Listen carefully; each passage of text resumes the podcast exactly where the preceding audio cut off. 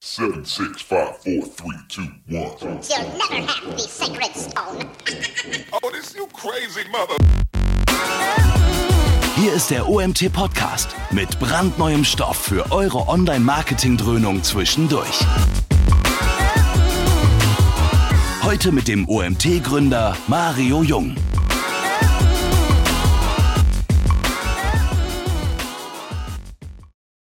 Ja, hallo zusammen. Ich freue mich, euch zu unserem nächsten Webinar begrüßen zu dürfen.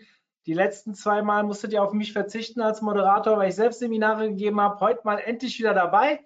Und als Gast, ihr seht sie nicht, aber die Helen ist da. Wir haben 20 Minuten mit der Kamera gestruggelt und haben sie leider nicht zum Laufen gebracht. Aber Hauptsache, wir haben die Inhalte. Also Helen, erstmal herzlich willkommen. Ja, hi, danke schön. So, ja, wir haben heute das Thema Landing Pages optimieren für mehr Leads and Sales oder und Sales, muss ich ja dann sagen auf Deutsch. Und ähm, ich bin sehr gespannt. Helen hat schon mal einen Vortrag bei uns gehalten auf einem Clubtreffen und ist damit kein ganz neues Gesicht, aber tatsächlich das erste Webinar. Für diejenigen, die auch das erste Mal dabei sind, und es sind einige das erste Mal dabei, wurde mir berichtet von meinem Datenteam, die haben ähm, für euch, ihr könnt am Ende Fragen stellen. Ja, wir machen am Ende eine kleine QA-Session, ihr könnt über den Chat Fragen stellen und ich werde dann, um meine Daseinsberechtigung irgendwie auch äh, aufrechtzuerhalten, die Fragen an, am Ende an Helen stellen. Helen, dir viel Spaß. Ich bin erstmal raus und genieße deinen Vortrag. Ja, danke schön. Genau, hallo zusammen. Leider ohne Bild, tut mir furchtbar leid. Wir haben es äh, mit dem Mac und dem GoToWebinar nicht so ganz hingekriegt, leider. Ähm, genau, also mein Name ist Helen Pitikaris. Ich bin äh, bei Morefire, Online-Marketing-Agentur aus Köln, zuständig für den Fachbereich Conversion Rate Optimierung und User Experience.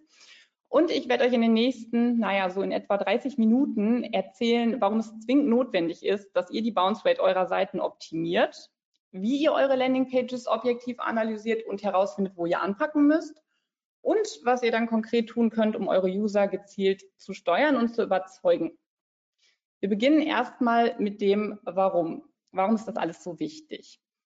7 Milliarden 200 Millionen Euro. Das ist die Summe, die allein im letzten Jahr in Online-Marketing-Maßnahmen in Deutschland geflossen ist. Und was dabei beachtlich ist, ist, dass ein Großteil dieses immensen Budgets eben in Maßnahmen zur Generierung von Traffic geflossen ist. Ne? Also SEO-Maßnahmen, Paid Search, Display Advertising und so weiter. Und ein, naja, vergleichsweise verschwindend geringer Teil wurde eben in die Landingpages, die dahinter liegen, investiert. Das ist problematisch, weil an diesem Ort eben die eigentliche Akquise, die eigentliche Akquisition stattfindet. Also hier werden unsere User letztlich zu Kunden. Ich habe dazu mal ein sehr schönes Zitat äh, mitgebracht von Jens Pauldrath, nämlich Ranked bei Google ist kein Business-Ziel. Ich glaube, keiner von euch möchte gerne in Google-Rankings bezahlt werden, genauso wenig ich oder unsere Kunden. Und letztlich äh, sind sämtliche unserer Bemühungen zur Generierung von Traffic umsonst gewesen, wenn die Landingpage dahinter halt nicht gut ist und wir haben jede Menge Budget verbrannt. Andersrum formuliert, bessere Landingpages bringen uns mehr Geld, ne? sei es in Form von frei gewonnenem Werbebudget oder direkt von mehr Umsatz eben. Jetzt ist die Frage, was bedeutet eigentlich besser? Und die Grundvoraussetzung ist erstmal, dass der User halt da bleibt. Ne? Ein User, der abspringt, der kann auch nicht konvertieren. Dementsprechend müssen wir uns mit unserer Bounce Rate auseinandersetzen. Und hier können wir mit der klassischen Einstiegsseite gleich Ausstiegsseite Definition nicht viel anfangen, weil in dem Moment, wo es halt ein One-Pager ist, äh, hätten wir eine Bounce Rate von 100 Prozent, egal wie gut die Seite ist. Also sprechen wir, wenn wir jetzt heute hier über Bounce Rates reden, eben von dem Anteil der Besucher, die eine Landingpage ohne Interaktion wieder verlassen. Also kein Klicken, kein Scrollen und erst recht keine Conversion. Ja, und wie kriegen wir das jetzt hin? Wie kriegen wir unsere User dazu, nicht zu bouncen? Dabei sind die ersten fünf Sekunden entscheidend. Es gibt sogar Studien, die sagen, dass äh, die ersten drei Sekunden darüber entscheiden, ob ein User conversion bereit ist oder eben wieder abspringt. Und konkret passiert dabei Folgendes. In Sekunde 1 haben wir erstmal einen ganz unbewussten visuellen Eindruck. Ne, wir haben irgendein Gefühl, wenn wir auf die Seite kommen. Müssen wir jetzt nicht zwingend so wirklich wahrnehmen. Es ist auf jeden Fall irgendwie da. In Sekunde 2 beginnen wir dann tatsächlich die Inhalte auch wirklich zu verstehen und wahrzunehmen. Und in Sekunde 3 setzen wir die eben mit unserer eigenen Zielsetzung in Bezug. Und das Problem ist jetzt, wenn ich als User in Sekunde zwei überhaupt nicht verstehe, was man mir irgendwie angeboten hat, dann kann ich das auch nicht mit meiner Motivation, die ich ursprünglich hatte, in Bezug setzen, dann bin ich weg. Im Idealfall stimmt das natürlich überein, also das, was ich sehe und das, was ich selber irgendwie möchte. Und wenn das so ist, dann entsteht in Sekunde vier tatsächlich schon die erste Motivation zur Conversion. Und in Sekunde fünf versuchen wir dann in der Regel schon herauszufinden, äh, wie es weitergeht. Also was ist der nächste Schritt? Was muss ich jetzt tun? Wo muss ich hin? Und ähm, wie gehen wir jetzt sicher, dass unsere User eben auch direkt das sehen, was sie sehen sollen? Das ist so ein bisschen die Frage. Wie analysieren wir das Ganze? Und die Wirtschaftspsychologie bietet dazu ein ganzes Arsenal an Methoden und Instrumenten. Wenn es aber um die rein objektive, faktische Wahrnehmung erstmal geht im ersten Schritt, dann ist Eye-Tracking eigentlich das Instrument der Wahl. Ähm, um mich einmal abzuholen, Eye-Tracking ist letztlich nichts anderes als ein Verfahren, bei dem eben die Blickbewegungen mit einer Kamera aufgezeichnet werden. Also wir können dadurch eben Fixationen, also Bereiche, die wahrgenommen wurden, und Sarkaden, so nennt man die Sprünge zwischen den einzelnen Fixationen, eben aufzeichnen. Passiert heutzutage in der Regel meist mit so einer Eye-Tracking-Brille, wie wir sie hier sehen. Also wir haben einmal eine Kamera zwischen den Augen, die den Screen abfilmt und einmal äh, die Kameras vorne rechts und links, die die Pupillen filmen. Wir werden das Ganze jetzt mal einmal versuchen, live zu simulieren. Ich bitte euch einmal ganz aufmerksam hinzugucken. Wir machen einen kleinen Test. Ich zeige euch jetzt eine Website und ihr guckt ganz aufmerksam hin und merkt euch das gut, weil ich frage euch nämlich ab. So, Jetzt wüsste ich gerne von euch, worum es geht. Es wäre super, wenn ihr einfach mal in den Chat ein paar Buzzwords äh, schreibt. Ich glaube, der Mario ist so nett und äh, gibt mir das dann wieder. Einfach, was habt ihr gesehen? Was für Elemente, was für Inhalte? Ja. Äh, Versicherung, Kosmos Direkt, Lebensversicherung. Oh, jetzt, jetzt, jetzt brennt es hier im Chat. Ähm, okay, es haben sehr viele schreiben Versicherung. Okay, das kann ich nicht alles vorlesen. Stopp, es reicht. ähm, ist gut. Ähm, so, Kosmos Direkt, Lebensversicherung, Amazon-Gutschein oder so. Menschen, Telefonnummer, ganz viele schreiben Re Risikolebensversicherung, okay. Familie mit Kindern, Kosmos Direkt. Sehr cool. Ähm, ja, Vielen Dank. Merkt euch das nochmal kurz. Wir werden das nämlich gleich äh, versuchen, objektiv zu überprüfen. Danke dir, Mario. Ähm, nämlich haben wir das Problemchen, also das, was wir jetzt gerade gemacht haben, das war übrigens der 5-Sekunden-Test. Ne, das ist nichts anderes als einer Gruppe von Probanden fünf Sekunden lang eine Website oder irgendeine Darstellung zu zeigen und eben dann verbal abzufragen, was habt ihr gesehen. Das ist jetzt leider nicht sehr objektiv, weil ich muss erstmal äh, mich darauf verlassen, dass ihr auch wirklich hinguckt. Dann muss ich mich darauf verlassen, dass ihr euch das gemerkt habt und mir dann auch noch sagt. Ist also sehr, sehr subjektiv. Und wenn wir objektiv messen wollen, haben wir ja gerade schon gesagt, ist eigentlich Eye-Tracking das beste Instrument. Problem ist, dass Eye-Tracking-Studien ganz schön aufwendig sind und ganz schön teuer. Und wenn wir mal eben kurz gucken wollen, ob unsere Landingpages vernünftig gelayoutet sind, oder aber mal eben zwei Designs vergleichen wollen, dann können wir nicht jedes Mal irgendwie äh, uns eine Probandengruppe und so eine Brille und so weiter und so fort besorgen. Und aus dem Grund kann man äh, da ganz gut mit Tools arbeiten, zum Beispiel diesen hier. Es gibt super viele, das ist jetzt iQuant, das ist das Eye-Tracking-Tool, was wir nutzen, deswegen stelle ich euch das vor, was aber nicht heißt, dass das jetzt irgendwie das Beste auf der Welt wäre. Also, ähm, dieses Tool ist, Achtung, ganz wichtig, ein Forecast-Tool. Das kann keine Live-Aufzeichnungen irgendwie machen, sondern ähm, das erstellt einen Forecast basierend auf einer Datenbank von zigtausend real durchgeführten Eye-Tracking-Studien in den letzten zehn Jahren. Und ähm, ja, auf Basis dieser Datenbank wurde eben ein Algorithmus erstellt, der anhand von mittlerweile 40 Indikatoren, also dieses Tool wird ständig weiterentwickelt. Diese Indikatoren, das sind so Sachen wie ähm, Gesichtserkennung, Kontrastverhalten und so weiter. Und äh, anhand dieser Indikatoren erstellt das Tool halt den Forecast, was wir als User im Schnitt in den ersten drei Sekunden wahrnehmen.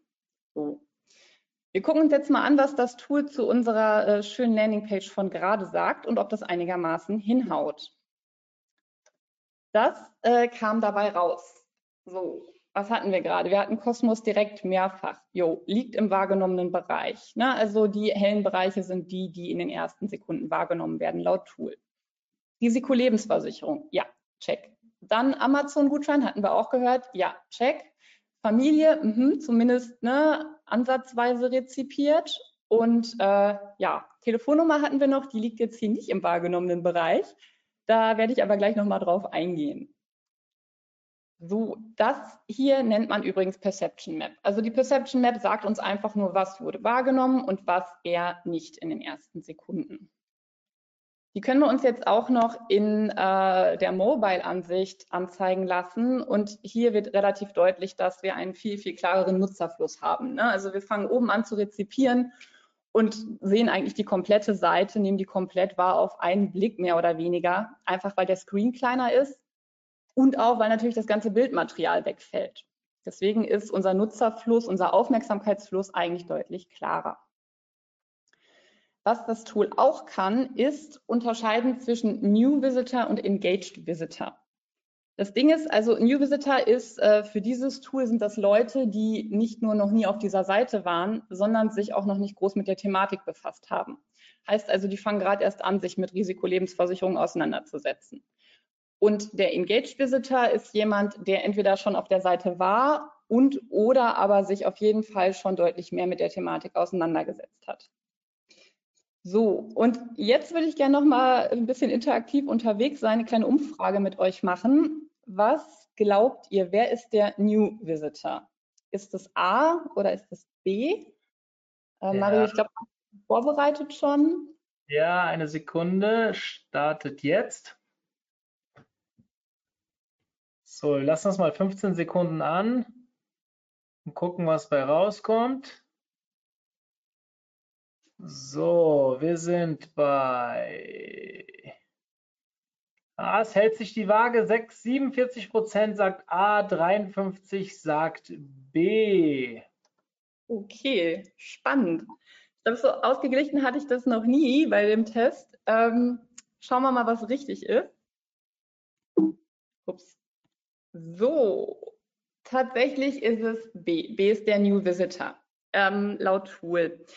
Das Tool liefert uns jetzt keine Kausalitäten mit. Ne? Also wir müssen da schon natürlich selber ein bisschen überlegen, aber ich finde es eigentlich relativ offensichtlich hier, beziehungsweise nachvollziehbar. Ne?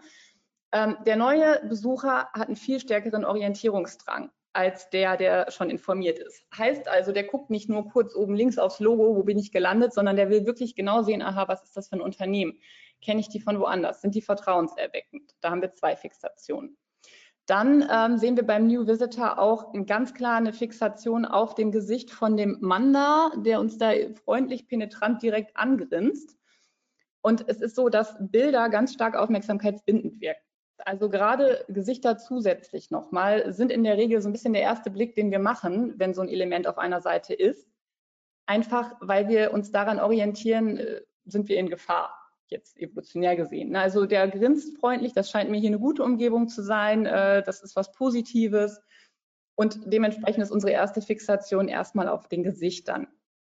Dann sehen wir auf der linken Seite beim Engaged Visitor, dass der viel schneller unten beim ähm, eigentlichen Content ankommt. Ne? Gerade auch bei diesem Fließtext und äh, er fängt tatsächlich schon so ein bisschen an zu lesen in den ersten drei Sekunden während der äh, neue Visitor einfach nur dieses Buzzword, also der bleibt einmal kurz an diesem Buzzword schützt hängen, was natürlich jetzt in dem Kontext emotional super wichtig ist, weil warum willst du eine Risikolebensversicherung abschließen? In der Regel, weil du irgendwie deine Familie absichern willst.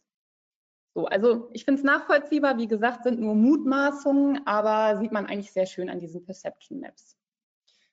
So, dann kann dieses Tool, wie auch eigentlich äh, alle am Markt, äh, das Ganze nochmal ein bisschen spezifizieren, nämlich äh, wie stark wurden denn die wahrgenommenen Bereiche wahrgenommen. Und ähm, das sehen wir anhand der Attention Map, das ist einfach nur eine Heatmap und wir sehen hier eben, je dunkler ein Bereich ist, je dunkelröter, desto länger wurde der fixiert. Und was man hier sehr schön sieht, ist, äh, ja, die Gesichter wurden komplett auch angeguckt, aber halt sehr, sehr schnell und sehr, sehr flüchtig. Das ist zwar die erste Fixation, aber wir können als Menschen Bilder viel, viel schneller verarbeiten und viel einfacher als Texte. liegt daran, dass wir die auf zwei Wegen verarbeiten. Also wir haben einmal das Bild selber und dann verbalisieren wir geistig automatisch noch, was wir sehen. Das geht super schnell.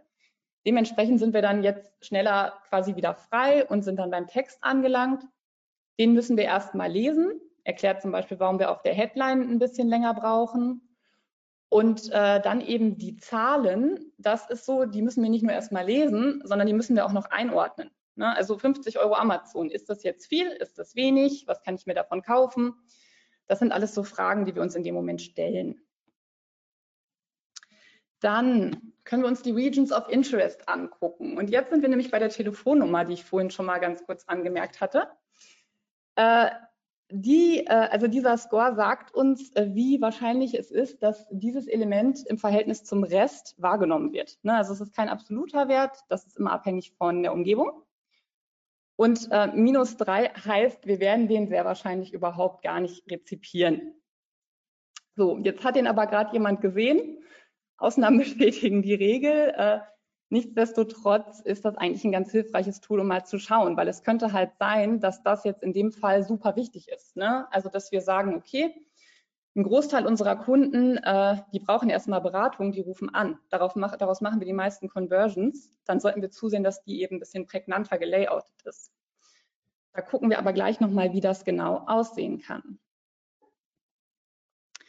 Dann die Design Metrics. Das sind zwei Metriken, die das Tool uns auch rausspuckt. Und ähm, hier geht es einmal beim Clarity Score einfach darum, äh, wie klar ist das Design, wie strukturiert. Und der Excitingness Score sagt uns eben, wie abwechslungsreich. Und äh, ja, die sind immer so ein bisschen mit Vorsicht zu genießen, weil wir wollen ja nicht einen Score erfüllen, sondern wir wollen eigentlich eine Seite, die konvertiert. Und ich würde Cosmos direkt jetzt mal unterstellen, dass die Seite ziemlich krass durchgetestet ist. Also äh, ich glaube, die haben mit AB-Testing schon validiert, dass das vielleicht so mit diesen ganz, ganz vielen Elementen so verwirrend die auch sein müssen, äh, sind, also sein mögen. Daher eben 14 als Clarity Score, sehr, sehr, sehr gering. Dennoch wahrscheinlich ziemlich gut konvertieren. Hier gucken wir uns das Ganze nochmal an äh, für Mobile und da wird auch sehr schön deutlich, der Clarity Score verdoppelt sich, also mehr als verdoppelt sich. Liegt halt daran, dass dieses ganze Gewusel im Hintergrund, diese ganzen Bilder, na, also wir haben da ja quasi Bild auf Bild, Störer hinten auf dem Haus im Hintergrund und so, fällt alles weg. Dadurch steigt der Clarity Score, der Excitingness Score auf der anderen Seite sinkt ein bisschen, weil es weniger abwechslungsreich ist. Aber wenn ich mich entscheiden müsste, würde ich immer eher auf den Clarity Score hin optimieren, weil Websites halt Nutzungsgegenstände sind und irgendwie funktionieren müssen. Und ich muss irgendwie sehen können und äh, rezipieren können, was man mir anbietet. So, schön und gut. Ähm, was machen wir jetzt damit, mit unserer Analyse, mit unseren Erkenntnissen?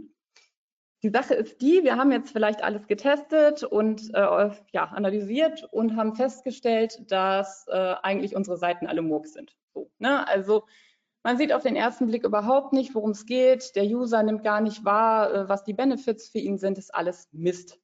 So, was machen wir dann? Da gibt es äh, vier relativ einfache Kniffe, mit denen wir arbeiten können. Der erste ist das Thema Kontrast. Hier habe ich euch eine Landingpage mitgebracht, weil es so wunderschön ist. Bleiben wir beim Thema Lebensversicherung. Und ähm, ja, ist eigentlich eine relativ klar gelayoutete Seite. Äh, wir sehen in der Perception Map, der User nimmt die Headline wahr, ist schon mal gut und wichtig. Wir haben da noch einen kleinen Produktvorteil, das ist dieses mehr Geld. Und dann haben wir noch zwei Trust-Siegel, auch immer gut, gerade bei so einem sensiblen Thema. Was wir jetzt überhaupt nicht wahrnehmen, ist das Logo. Und jetzt könnte es ja zum Beispiel sein, dass wir als Unternehmen neu in der Branche sind und uns erstmal positionieren wollen. Und um da Branding zu betreiben, ist es natürlich wichtig, dass unser Logo direkt zusammen mit der ja, Message im Endeffekt wahrgenommen wird. Um das zu erreichen, haben wir jetzt mal ganz äh, kackendreist einfach das Logo umgefärbt. Das darf man natürlich nicht tun und jeder Designer springt mir jetzt ins Gesicht. Geht aber eigentlich nur darum, um euch das Prinzip zu zeigen. Wir hätten genauso gut den äh, Header dahinter färben können. Nämlich, wir haben den Kontrast jetzt letztlich maximiert. Ne? Also wir haben einmal einen viel stärkeren Hell-Dunkel-Kontrast durch dieses dunkelblau-lila, was sich deutlich mehr von dem hellgrau abhebt als zuvor das Gelb. Und wir haben zusätzlich den Komplementärkontrast zum Rest der Seite, ne, also zu diesem Gelb. Und siehe da, plötzlich wird das Logo wahrgenommen. Jetzt ist halt äh, das Problem, dass das eine Siegel aus unserem Aufmerksamkeitsfeld in den ersten Sekunden rausgefallen ist. Ist natürlich irgendwie klar, also das muss man immer bedenken. Wir haben nur ein gewisses Kontingent an Aufmerksamkeit pro Zeit und wenn wir dem User mehr zu gucken geben, dann wird er wahrscheinlich etwas anderes ignorieren. In dem Moment muss man sich einfach fragen, was ist wichtiger und ähm, letztlich auch einfach mal testen. Ne? Weil wie gesagt, wir optimieren nicht für das Tool, das hilft uns nur dabei. Letztlich müssen wir das Ganze immer noch mal validieren. Gut, dann Thema Proportion. Damit können wir auch ganz hervorragend arbeiten. Äh, hierzu auch ein Beispiel. Ich habe euch hier eine Landingpage mitgebracht aus dem IT-Bereich, ist äh, eine ganz einfache Lead-Generierungs-LP für Newsletter. Und wir sehen auf den ersten Blick die Headline, einen großen Teil des Fließtextes und den Packshot. Was wir nicht wahrnehmen, ist der Button. Und wir haben ja vorhin schon festgestellt, in Sekunde 5 will der User vielleicht schon gucken, wo er jetzt irgendwie konvertieren kann. Deswegen haben wir jetzt einfach mal ganz stupide hier den Button ein bisschen größer skaliert. Alles andere ist identisch und nur durch diese leichte Skalierung haben wir jetzt eine Fixation auf dem Button. Der ist jetzt auch ins Aufmerksamkeitsfeld gerutscht und in diesem Fall eben auch ohne, dass äh, zum Beispiel von der Headline was verloren gegangen ist oder vom Packshot. Wir haben ein bisschen Fließtext verloren, aber in den ersten drei Sekunden kann dann komplett, also kann ihn niemand sowieso komplett lesen. Von daher würde ich jetzt mal sagen, das ist tendenziell ganz gut. Dann das Thema Position.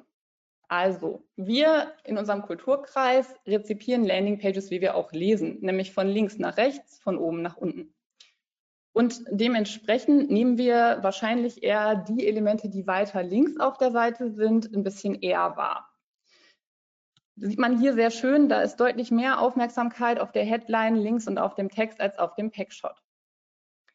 Jetzt nehmen wir aber mal an, ähm, der Packshot dahinter ist ja dieser Laptop mit äh, dem Bildschirm und vielleicht ist auf diesem Bildschirm genau meine Problemsituation als User gerade und das ist super relevant für mich. Deswegen möchte ich den eigentlich auch direkt im Aufmerksamkeitsfeld haben. Und um das zu erreichen, haben wir jetzt einfach mal die Seiten getauscht und siehe da, wir nehmen einen deutlich größeren Teil von dem Packshot wahr. Problem ist jetzt, der relevante Teil der Headline ist rausgefallen. Das ist jetzt auch wieder so ein klassischer Fall, wo man einfach mal testen muss. Ne? Also reicht es aus, dass der User es direkt versteht oder braucht er seine Headline? Und zu guter Letzt äh, das schöne Thema White Space. Ähm, dazu auch wieder ein Beispiel. Wir bleiben beim Open Office Thema. Und wir haben hier eine Landingpage, die eigentlich ein sehr, sehr klares, einfaches Layout hat. Ne? Also wir haben äh, eine Headline, ein Logo, ein bisschen Text, ein Bild und ein Button. Wir sehen aber ein Problem, wenn wir uns die Perception Map angucken. Nämlich, ich hatte ja vorhin schon gesagt, Gesichter sind sehr, sehr, sehr aufmerksamkeitsbindend. Führt dazu, dass man, auch wenn es nur das Hintergrundbild ist, quasi erstmal der Frau ins Gesicht guckt, wodurch dann eben die Headline total verschwimmt. Also sowohl mit ihrem Gesicht als auch mit dem Hintergrund.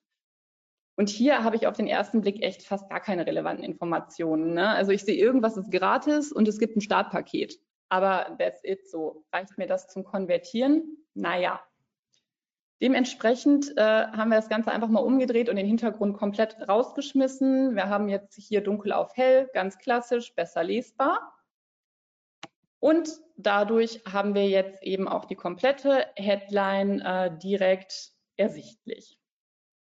Das Ganze, ne, wie schon gesagt, ist ja eigentlich, äh, dient dem Zwecke der Conversion Rate Optimierung und zum Beispiel in diesem Fall hat das auch sehr schön funktioniert das ist ein realer Test gewesen und wir hatten halt vorher schon eine sehr, sehr ordentliche Conversion Rate von 30 Prozent und die ist jetzt nochmal um 6,63 Prozentpunkte angestiegen, sind dann nochmal quasi 20 Prozent Uplift. Ist also auf jeden Fall lohnenswert. So, ich fasse nochmal für euch zusammen. Ähm, erstens, stellt eure Seiten auf den objektiven Prüfstand.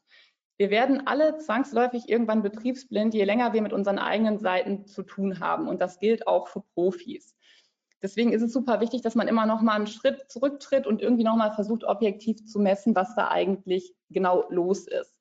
Weil Usergewohnheiten ändern sich ständig, die Weißgrößen ändern sich ständig und wir können halt unsere vorgefasste Meinung nicht beibehalten in der Regel. Dann ist auch noch ein netter Punkt beim äh, objektiven Messen, dass gerade bei Unternehmensseiten, also in Konzernen und so weiter, irgendwie zehn Leute denken, das wäre jetzt ihr persönliches Baby und zu allem immer auch ihre Meinung abgeben möchten was oft aussieht, äh, so, ja, das finde ich aber nicht schön oder das finde ich aber schöner. Und ähm, solchen Argumentationen kann man eben viel besser mit objektiven Beweisen begegnen. Dann macht euch die Bedeutung des First Screen klar. Also alles, was direkt above the fold ohne Scrollen auf den ersten Blick ersichtlich ist. Wenn der nicht funktioniert, funktioniert der komplette Funnel nicht, da funktioniert die Seite dahinter nicht. Wenn der User abspringt einmal und dann muss man sich auch ganz klar bewusst machen, das ist der Frame für die Rezeption der gesamten weiteren Seite. Ne? Also alles, was der User danach noch auf der Seite sieht, deutet er im Hinblick auf diesen ersten Eindruck. Zu guter Letzt, äh, ja, kein Tool ist perfekt. Ihr habt immer nur äh, eine vernünftige Aussage, wenn ihr das Ganze testet. Also immer, immer Werbemittel anpassen und einfach durchtesten. Das war es auch schon äh, von meinem Vortrag soweit. Ich habe euch hier nochmal unseren äh, E-Book-Link mitgegeben. Da findet ihr noch jede Menge an Input zum Thema Conversion Rate Optimierung und Online-Marketing insgesamt. Das sind übrigens wir, Morfire aus Köln. Und das da bin ich. Wenn ihr Fragen habt, dann gerne jetzt direkt oder auch sonst im Anschluss per Mail. Und den Handout-Link habe ich euch noch mit reingepackt. Genau. Ja, ja. Vielen, lieben Dank an dich und äh, ich gebe das jetzt nochmal verstärkt an die Gruppe. Wenn ihr Fragen habt, könnt ihr jetzt Fragen stellen. Wir haben noch ein bisschen Zeit. Dementsprechend können wir ähm, uns darum kümmern. Was bis jetzt reingekommen ist, ähm, gibt es also viele Fragen rund um das Tool. Mhm. Das Tool hieß wie nochmal genau? iQuant heißt das. Mit T. iQuant. Ich schreibe das mal kurz hier in den Chat rein, damit ihr das alle seht. Hast du ähm, Kosten parat, was das kostet? Ja, das wird immer gefragt, habe ich leider nicht. Die schreiben die auch nie auf die Seite. Ähm, das ist abhängig vom Traffic. Tatsächlich muss man da einfach anfragen. Ja, hast du vielleicht auch eine Empfehlung für kostenlose Tools? Ähm, kostenlose Tools, die das können, leider gar nicht. Nein. Also generell Empfehlung für kostenlose Tools, äh, was AB-Testing angeht, ist halt Google Optimize. Ne? Da gibt es ja durchaus in der kostenlosen Version. Ähm, das ist aber eher fürs operative Testing. Das ist natürlich für die Analyse jetzt, äh, naja, nicht sehr hilfreich. Es ist mir nicht bekannt, dass es tatsächlich kostenlose Eye-Tracking-Forecast-Tools gibt, ehrlicherweise. Hm. Ähm, hast du, hast du ähm, Erfahrung mit Hotjar? Ist ja kein ja. Eye-Tracking-Tool direkt, aber ähm, da gibt es, glaube ich, eine kostenlose Version, oder? Zumindest für kleine Webseiten oder sowas. Ja, da gibt es eine Testversion. Das ist natürlich eine ähm, ganz andere Nummer, aber ergänzt sich super schön zum Beispiel mit Eye-Tracking, ne? weil Hotjar natürlich irgendwie unsere Klick- und Scroll-Aktionen beziehungsweise die unserer User ja aufzeichnet, was eben dann ne, reale Daten sind und kein Forecast. Also ist total super hilfreich darf man aber natürlich jetzt nicht vermischen mit äh, Aufmerksamkeit, wo es ja gar nicht irgendwie um Klicks geht, sondern erstmal darum, was wird gesehen und was wird eher ignoriert. Ne? Kann mhm. sich aber ergänzen. Also wir nutzen auch grundsätzlich beides, auch wenn wir irgendwie Audits machen oder so. Ne? Das, ist immer, das sind so die ersten beiden Quellen mit Analytics zusammen. Ja, hast du ähm, das Thema Audits? Wenn jemand an das Thema rangeht, ähm, was steckt da für ein Aufwand dahinter? sollte man sowas allein machen? Cool, du bist jetzt eine Agentur, du wirst sagen, nee, holt euch lieber eine erfahrene, eine erfahrene Person dazu, bin ich ja selbst, selbst auch von überzeugt, aber ähm, wenn man mit sowas startet, wie viel, mit wie viel Aufwand muss man da rechnen, beziehungsweise was für Kosten kommen da auf einen zu? Naja, also was du halt immer machen kannst, äh, was nichts kostet, ist grundsätzlich mal Leute fragen, die da nicht so drin sind. Ne? Also Stichwort Betriebsblindheit einfach mal, keine Ahnung, bei bestimmten Themen habe ich auch schon mal meine Mutter da dran gesessen und habe gesagt, guck mal, was sagst du? Ne, also so ganz äh, Richtung qualitative Interviews. Mhm. Ähm, einfach mal hören und gucken, wie andere Menschen mit der Seite interagieren. Und da kannst du schon super viel rausfinden. Grundsätzlich mhm. ist ja eigentlich so der erste Punkt, auch was wir halt immer als Ersteinschätzung machen. Du setzt dich halt dahin und stellst dir vor, du bist der User und du hast dieses und jenes Anliegen. Kommst du da zu Rande oder halt nicht? Ne? Und das sind so Sachen, da einfach mal, das wäre immer so mein erster Ansatz. Ähm, dann zweiter Ansatz, grundsätzlich ne, Analytics angucken. Wo sind die Abbrüche? Halt die Klassiker. Ne? Wo springen die Leute ab? Warum sind die weg? Rausfinden, was eben die ärgsten Probleme sind. Weil in der Regel so eine Best Practice, wo fange ich an, wo höre ich auf, gibt es da ja selten. Ne? Also erstmal eigentlich Daten sammeln und versuchen, irgendwie ein Gesamtbild zu erstellen, irgendwie eine Synthese. Und dann ja vom Aufwand, äh, das kannst du natürlich von äh, ich beschäftige mich da irgendwie eine Stunde im Monat mit, bis ich beschäftige mich nur noch damit. Äh, ist natürlich letzteres äh, eher mein Favorit, weil, ne, wie ich gesagt habe, so du kannst da so viele Leute auf deine Seite jagen, wie du willst. Wenn die halt nicht konvertiert, bringt es dir letztlich nichts. Mhm. Ähm, bevor wir an die nächsten Fragen kommen, ihr werdet es mir ähm, verzeihen, muss ich kurz ein bisschen Eigenwerbung machen. Ihr wisst, wir haben am 17.11. unsere Konferenz. Es sind nur noch 20 Tage.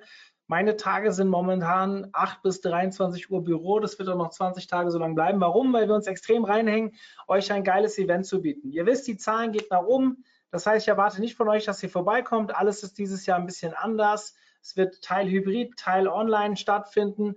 Und ich hoffe, gerade die unter euch, die die letzten Jahre da waren, dass ihr ja, uns vielleicht eine Chance gibt und einfach einfach mal schaut, was wir da gerade bauen. Es ist sehr geil. Ich habe kurz überlegt, ob ich hier mal mir es gönne, zwei Minuten euch mal die Plattform zu zeigen. Kann aber jedem von euch anbieten, der wirklich mal äh, Interesse hat, äh, zur Konferenz zu kommen. Äh, zur Konferenz zu kommen klingt so, als müsstet ihr irgendwo hinfahren. Nein, ihr könnt es von zu Hause machen. Ihr könnt im Bett liegen, theoretisch. Und ihr seid es ja mittlerweile auch ein bisschen gewohnt, online zu agieren. Da ich momentan viel Kritik höre, dass Online-Events äh, nicht so cool sind wie Offline-Events, habe ich sogar noch einen Podcast dazu aufgenommen. Das heißt, am Montag, äh, letzten Montag, wann war das? Gestern, gestern, ja, gestern ist er online gegangen. Ähm, da ist letzte Woche ein bisschen mit mir durchgegangen, weil ich auf LinkedIn eine sehr harte Diskussion zu dem Thema geführt habe. Und ähm, ich habe Online-Formate zu schätzen gelernt und ich glaube, dass man A, das nicht vergleichen kann also wer vergleicht, verliert. Das ist hier ganz klar. Und wenn ihr es richtig macht und richtig an die Sache herangeht, ist es, glaube ich, effektiver wie jede Offline-Konferenz und dafür lasse ich mich auch an die Wand stellen. Also, wenn ihr Bock habt ähm, und nicht sagt, das sagt er eh nur, weil er Tickets verkaufen will, dann schaut doch mal auf unsere Seite. Wir haben ein cooles Programm zusammengestellt. Ähm, der äh, Robin Heinze von Morfire wird mit mir die Pausenmoderation machen. Also Robin und ich wir sitzen nächste Woche zusammen und haben uns geile Sachen überlegt ähm, und werden uns, wir haben uns schon geile Sachen überlegt und werden die nächste Woche verfeinern, verfeinern, was wir mit euch machen. Also ich hoffe, ihr gebt ihm eine Chance, schaut mal rein. Wird cool. So, und jetzt komme ich wieder zu euren Fragen. Helen, ähm, ich lese einfach mal vor. Sind diese Empfehlungen eins zu eins auf mobile Versionen von Landingpages anwendbar? Also bezieht sich jetzt auf diese Kontrastgeschichten und so, nehme ich an? Ich nehme es an, ja. Okay, ja, sicher, klar. Also äh, ne, mobil hast du weniger Platz, das ist der Unterschied. Ähm, muss ein bisschen mehr noch abwägen, was packe ich in den First Screen, was nicht. Aber da gilt halt genauso, es muss sofort direkt klar sein, was ist hier los. Ne? Was biete ich, biete ich meinem User an, auf jeden Fall. Mhm. Wie sind deine Erfahrungen bezüglich Integration von Elementen von Drittplattformen wie Social Buttons? Hat das einen Effekt auf die Absprungrate? Boah, das kannst du pauschal nicht sagen. Absolut nicht. Es äh, ist immer so ein bisschen die Frage, wie du es machst und äh, wie du dann letztlich eine Absprung definierst. Kann ja auch durchaus ein Ziel sein, da die Leute irgendwie ranzuholen. Also äh, irgendwie pauschal in Zahlen kann ich da allerdings jetzt echt nichts zu sagen, leider. Ja. ja. Und ähm, dann habe ich hier noch eine Frage. Ah, das ist auch interessant. Welchen Lehrgang oder Uni kannst du bezüglich UX-Design empfehlen? Wie bist du denn an das Thema gekommen? Oder wie bildest du dich denn weiter? Ähm, ja, das ist, also ich weiß, man kann es mittlerweile studieren. Das war zu meiner Zeit noch ein bisschen anders. Äh, ich habe ganz klassisch Kommunikationsdesign studiert und danach nochmal einen Master in Wirtschaftspsychologie gemacht. Und dieses Conversion Rate Optimierungsthema ist dann quasi so mit mir organisch gewachsen. ich weiß, da gibt es mittlerweile mega viele Anbieter für, äh, für UX-Design, kann da leider absolut keine Empfehlung geben, weil auch unsere äh, Webdesigner in der Agentur sind halt auch schon alte Hasen, sage ich mal, ähm, die das halt auch irgendwie auf anderem Wege äh, mit anderen Studiengängen eben gemacht haben. Generell äh, weiterbildungsmäßig ist, glaube ich, wie immer im Online-Marketing, ne, tut sich jeden Tag was, immer schön zum Beispiel an Konferenzen teilnehmen und so. Äh, was ich aber, also gerade beim Thema Conversion Rate Optimierung und Design super, super wichtig finde, ist halt, dass man sich gerade beim UX-Design eben klar macht, dass die Psychologie da mega, mega wichtig ist. Ne? Das ist halt irgendwie der entscheidende Faktor, sämtliche subjektive Faktoren. Also User Experience ist ja an sich schon ein recht subjektives äh, Konstrukt. Und da kann ich auch jedem irgendwie Webdesigner, UX-Designer sowieso nur raten, sich da irgendwie immer mal wieder weiterzubilden, zu informieren, zu gucken, was gibt es da irgendwie Neues an Möglichkeiten, an Tools, das so ein bisschen zu evaluieren, wer ist meine Zielgruppe. Ne, und nicht ja. irgendwie nur Usability-Abständen und so, sondern eben auch nach, äh, was will der, was will der sehen und wie will der das aufbereitet haben. Wir haben ganz viele Webinare zu dem Thema Psychologie. Also da sind immer so Nuancen mit dabei, was man halt auch im Thema UX oder Conversion-Optimierung und so weiter machen kann. Ähm, falls ihr da mehr zu wollt, dann geht mal auf unsere Themenwelt omt.de slash conversion-optimierung heißt sie, glaube ich. Aber ihr könnt ja, ihr findet sie auch im Footer. Also einfach in dem, im Footer findet ihr alle unsere Themenwelten. Dort haben wir auch eine zum Thema Conversion-Optimierung. Und auf dieser Seite gibt es einen Bereich, wo alle Webinare zu dem Thema gelistet werden. Da werdet ihr auch das Webinar von heute finden.